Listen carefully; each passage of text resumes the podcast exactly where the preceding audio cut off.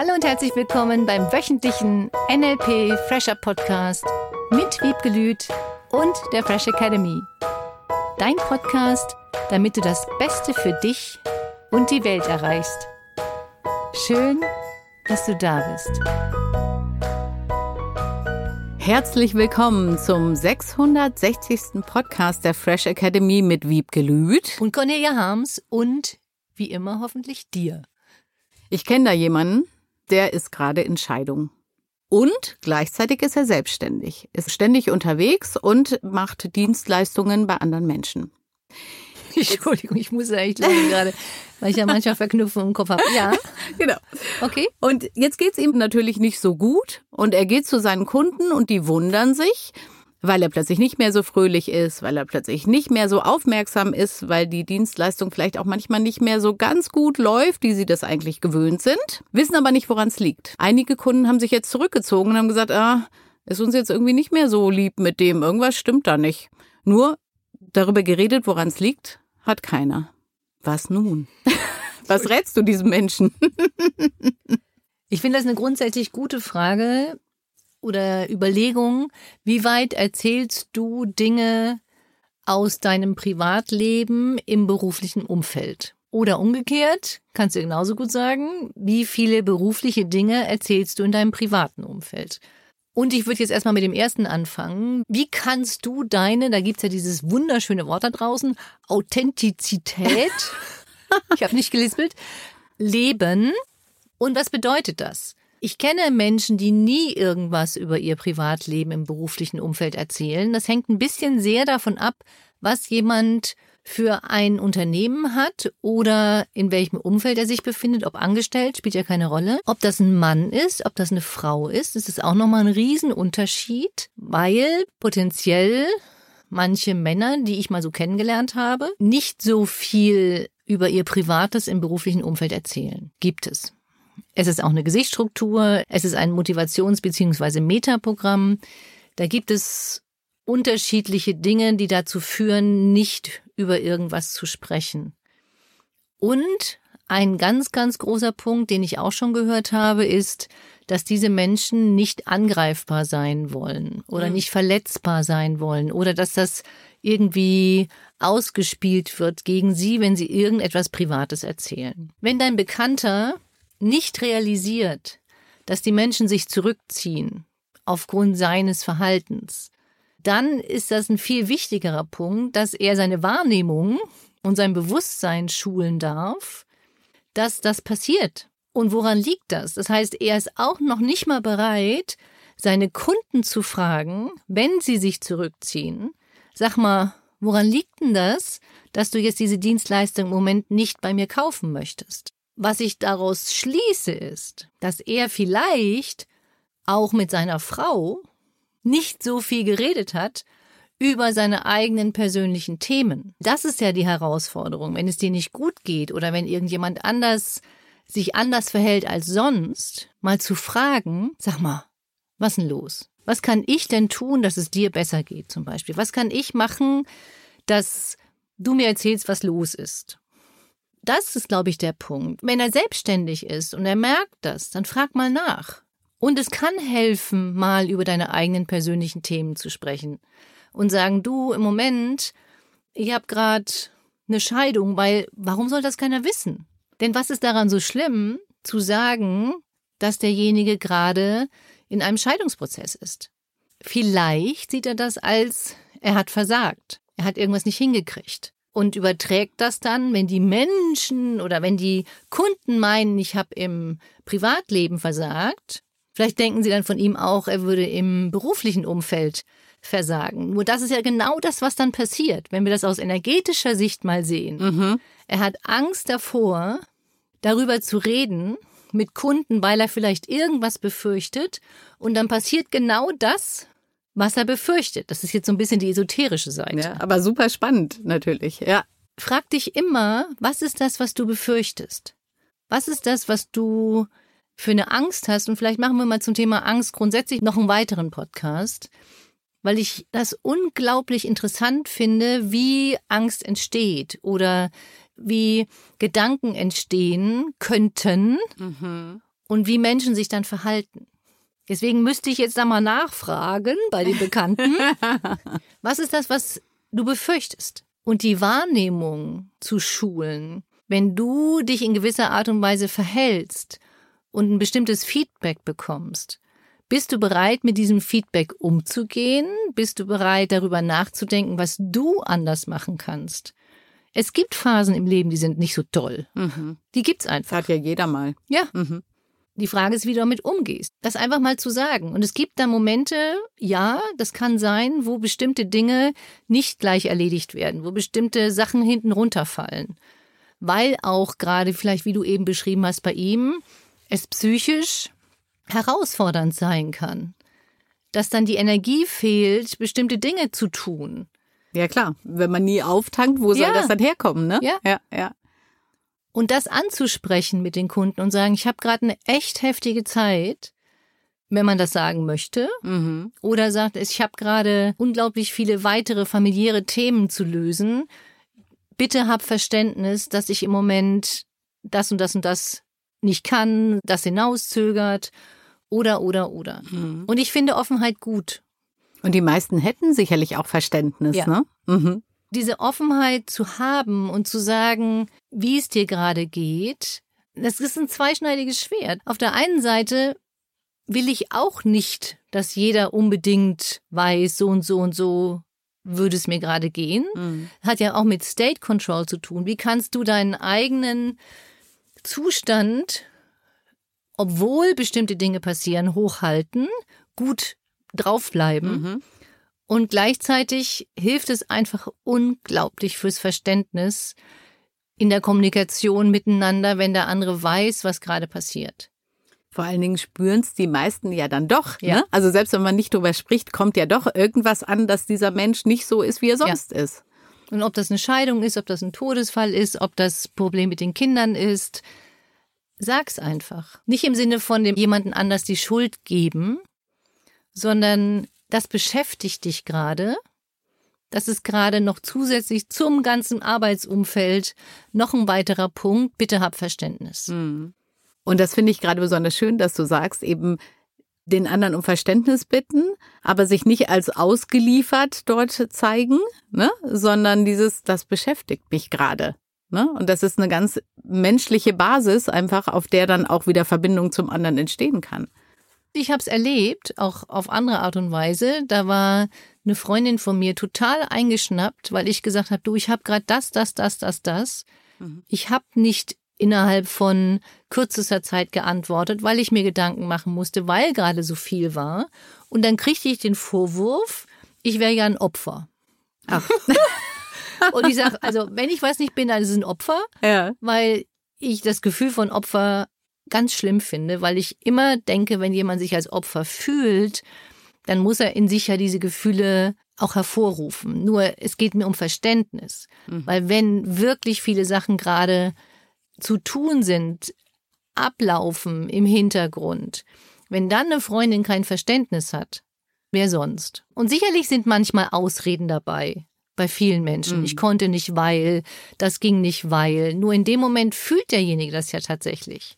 Das ist kein böser Wille, dass derjenige immer nur Ausreden findet, sondern ich glaube, dass manche Menschen emotional dann so beschäftigt sind, dass sie sich zu bestimmten Sachen nicht aufraffen. Und jeder auch unterschiedlich stark, ne? ohne dass jetzt wir von außen bewerten könnten, ob das größer oder kleiner ist und dementsprechend wichtiger für die Emotionalität oder nicht. Ne? Genau, und jeder empfindet das anders und jeder reagiert auch anders.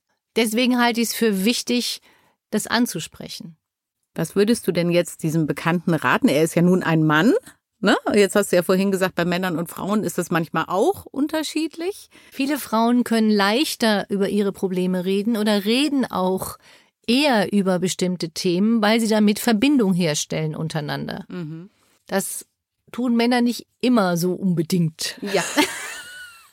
Sehr nett formuliert. Hatte ich gerade jetzt im, im Februar im Practitioner und Master super interessante Gespräche, auch mit Männern zum Thema, wie gehst du damit um, wenn du wirklich ein Problem hast? Mit wem redest du? Und mit wem reden Sie? unterschiedlich. Es gibt wirklich welche, die gar nicht drüber reden oder wenn sie sich mit ihrem Freund treffen, na, wie sieht's aus? Ja, alles cool. Und dann fahren sie schweigend nebeneinander Fahrrad. Das ist auch eine Art. ja, ich finde das sehr lustig, einfach zu beobachten, wie unterschiedlich die Art und Weisen sind, mit bestimmten Themen umzugehen. Und natürlich hilft es, diese Übungen anzuwenden, die wir im Practitioner machen. Und das ist schon cool, wie du auch alleine noch viel besser mit diesen Themen dann umgehen kannst durch die Übung. Und oft fragen auch die Männer, das finde ich sehr spannend, kann ich die Übung eigentlich auch mit mir alleine machen? Oder brauche ich dafür jemanden? Ja, und das ist gut. Natürlich kannst du es mit dir alleine machen, die Übungen. Das ist so spannend und ich liebe Psychologie. Ich liebe einfach Menschen zu beobachten und diese Bewusstheit zu haben und dass Menschen immer bewusster werden mit ihren eigenen Themen. So was kann ich ihm jetzt raten. Wenn jetzt das schon in den Brunnen gefallen ist, in Anführungsstrichen, das Kind, wie das so schon heißt, dass die Leute sich schon zurückgezogen haben, anrufen. Sag mal, du hast ja gemerkt oder sie haben gemerkt, dass ich mich so ein bisschen zurückgezogen habe und sagen, dass er gerade im Scheidungsprozess ist und ich kann nur um Verständnis bitten gerade. Gibt es irgendwas, was ich für sie tun kann? Wenn er das möchte, wenn ihm das schwer fällt, das zu sagen, kann er eine Mail schreiben. Ja. Und auf jeden Fall kommunizieren, sagst ich du. Ich würde es immer mhm. kommunizieren, ja. Ja, ja. Ja, weil es einfach für manche entspannter ist. So wie bei mir zum Thema Kommunikation im Januar meine Mutter sehr, sehr, sehr, sehr krank wurde und im Februar gestorben ist. Mhm. Das war während der Seminare und da habe ich das auch mitgeteilt, weil das eine echte Herausforderung war. Oh ja. Und wie kannst du das so sagen, dass die anderen das nicht als schrecklich empfinden? Das ist ja auch nochmal ein Punkt, sondern das ist so, wie es ist. Und wie gehst du damit um? Das war für mich eine echte Herausforderung, das Gefühl war, wenn ich das jetzt mitteile, ist es erstens für mich leichter, weil falls ich irgendwie ein bisschen anders drauf bin, wissen die anderen Bescheid. Ich halte offene Kommunikation immer für gut, ob es jetzt in der Beziehung ist, ob es mit Mitarbeitern ist, ob es mit Kunden ist, mit deinen Freundinnen. Immer sagen, schnell sagen, möglichst, wie es dir geht oder was du fühlst, ohne Vorwurf zu machen. Das ist nochmal ganz wichtig. Mhm. Weil die Kunden könnten ja auch fragen. Sagen Sie mal, was ist denn los? Ja, klar. Ist irgendwas mit Ihnen? Und dann zu sagen, nee, es ist nichts, das finde ich dann nicht ganz so geschickt. Oder zu sagen, ich bin im Moment in einer schwierigen Phase oder herausfordernden Phase. Ich sag's Ihnen in ein, zwei, drei Wochen, dann geht's mir bestimmt noch besser. Und vielleicht kannst du auch selber so mit dir reden. Weil das ist ja immer ein begrenzter Gefühlszustand. Mhm. Und die meisten Menschen glauben, dass dieses schreckliche Gefühl, was sie dann haben und das negative und überwältigende Gefühl für immer bleibt. Die sehen kein Ende. Und zu sagen, ja, dieses Gefühl ist okay, nur irgendwann ist es vorbei. Irgendwann ist dieses negative Gefühl überwunden und das zu lernen, wie kannst du, selbst wenn es nur zeitweilig so ist, diese Gefühle unter Kontrolle bringen. Denn das macht aus, wie es dir geht. Das klingt so logisch. ja, und es ist spannend, weil ich viele kenne, die sich tatsächlich dann darin verlieren. Erstmal in ihrem negativen Gefühl auch und dann manchmal vergessen, dass es wieder besser werden kann. Ne? Ja, und es gibt Phasen, bei denen man das Gefühl hat, boah, Gott, oh Gott, oh Gott. Und es wird wieder gut. Es gibt so ein mega schönes Lied von Max Rabe. Das heißt, es wird wieder gut. Stimmt, ich erinnere mich.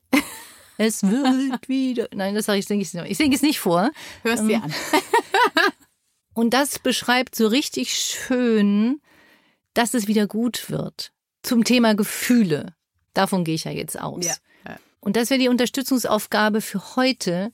Wenn du in irgendeiner Situation wärst, die nicht so toll ist, ob Scheidung, Trennung, Trauer, Tod, mit den Kindern Problemen, egal welches Thema du hättest, dass du dich Metamodell fragentechnisch nochmal fragst, was glaubst du, wie lange dieses Gefühl bei dir andauern muss, soll, kann, bis es dir wieder besser geht? Mhm. Was schätzt du? Eine Woche, einen Monat, ein Jahr, zwei Jahre und hält das wirklich den ganzen Tag immer an? Oder hast du zwischendurch nicht doch gute Phasen? Und darauf nochmal den Fokus zu richten. Wie lange willst du dich schlecht fühlen? Ich weiß, das Thema hatten wir schon mal. Und das kannst du gar nicht oft genug zu dir sagen. Wenn irgendwas Negatives gerade passiert, was nicht so toll ist, was ein Gefühl in dir auslöst, solange du die Submodalitäten noch nicht verändert hast, die NLP-Techniken noch nicht anwendest und für die, die sie alle kennen, mach, frag dich, nutz die NLP-Techniken und frag diese Fragen. Wie lange willst du dich pro Tag schlecht fühlen bei dem Thema? Sehr coole Frage. Und ich habe das für mich ganz bewusst auch entschieden in dieser Phase im Februar. Es gab an Tagen eine halbe Stunde Zeit, die ich mir nehmen wollte. Und dann habe ich gesagt, so, jetzt heule ich mal eine halbe Stunde. Hat bestimmt funktioniert. Ja, das hat wirklich funktioniert. Mhm. Und dann nach dieser halben Stunde wirklich zu sagen, du ja, Seminar fängt an. Mhm. Geht jetzt nicht mehr. Oder zu sagen, ich verschiebe das auf nach die Seminare. Das klingt total rational und dissoziiert und vielleicht auch irgendwie kalt für manche. Es gibt nur Situationen, in denen kannst du das nicht ausleben. Es geht nicht. Da deine Gefühle unter Kontrolle zu bringen, ist wirklich entscheidend. Es geht nicht immer nur um einen selber, wie ich mich jetzt fühle, weil ich jetzt so traurig bin, weil ich jetzt dieses Problem habe, sondern du hast auch mit anderen Menschen zu tun. Und wie beeinflusst dein Verhalten auch die anderen Menschen? Und möchtest du die anderen Menschen dann auch immer wieder damit in deine Gefühle hineinziehen? Das macht nicht immer Sinn. Es gibt Momente, macht es keinen Sinn. Deswegen ist es so wichtig zu lernen, wie kannst du deine Gefühle fühlen, feel yourself, wie kannst du dich selber fühlen, wie kannst du dein Selbst, was du willst, fühlen und gleichzeitig dir den Raum geben und nehmen für Trauer, für Abschied, für wütend sein. Mhm. Und das ist okay. Wenn ich Situationen habe, bei denen ich bestimmte Gefühle gerade nicht gebrauchen kann, dann frag dich diese Frage. Und ich frage sie mich auch. Wie lange will ich das jetzt? Und dann ist es viel, viel einfacher, wieder in einen anderen State zu kommen. Von daher, nimm dir diese Woche einfach mal Zeit für die Dinge, die du erleben möchtest, die du fühlen möchtest. Ob positiv oder herausfordernd. Und dann, wenn sie herausfordernd sein sollte, frag dich, wie lange du das noch möchtest. Auch das hilft für Beziehungen. Weil dann kannst du dich fragen, wie lange willst du noch wütend sein auf deinen Partner? Wie lange willst du noch streiten? Wie lange willst du noch Pünktchen, Pünktchen, Pünktchen oder auf deinen Mitarbeiter oder völlig egal. Wie lange willst du dieses Gefühl noch fühlen? Weil du bist derjenige, der nicht gerade von einem guten Gefühl profitiert. Und in welchen Situationen kannst du dann einfach mal diese Gefühle rauslassen? Ohne jemanden anders vielleicht damit zu belasten. Also eine fröhliche Woche. Voller Gefühle ja. in alle Richtungen. genau. Eine nachdenkliche Woche vielleicht auch, nur eine Woche, dass du dir Gedanken machst, wie du dich fühlen willst, wie lange du dich in gewisser Art und Weise fühlen willst und hoffentlich, dass du dich gut fühlen willst. Bis ganz bald. Bis Mittwoch. Tschüss. Tschüss. Das war der wöchentliche NLP Fresher Podcast mit Wiebgelüt und der Fresh Academy dein Podcast, damit du das Beste für dich und die Welt erreichst.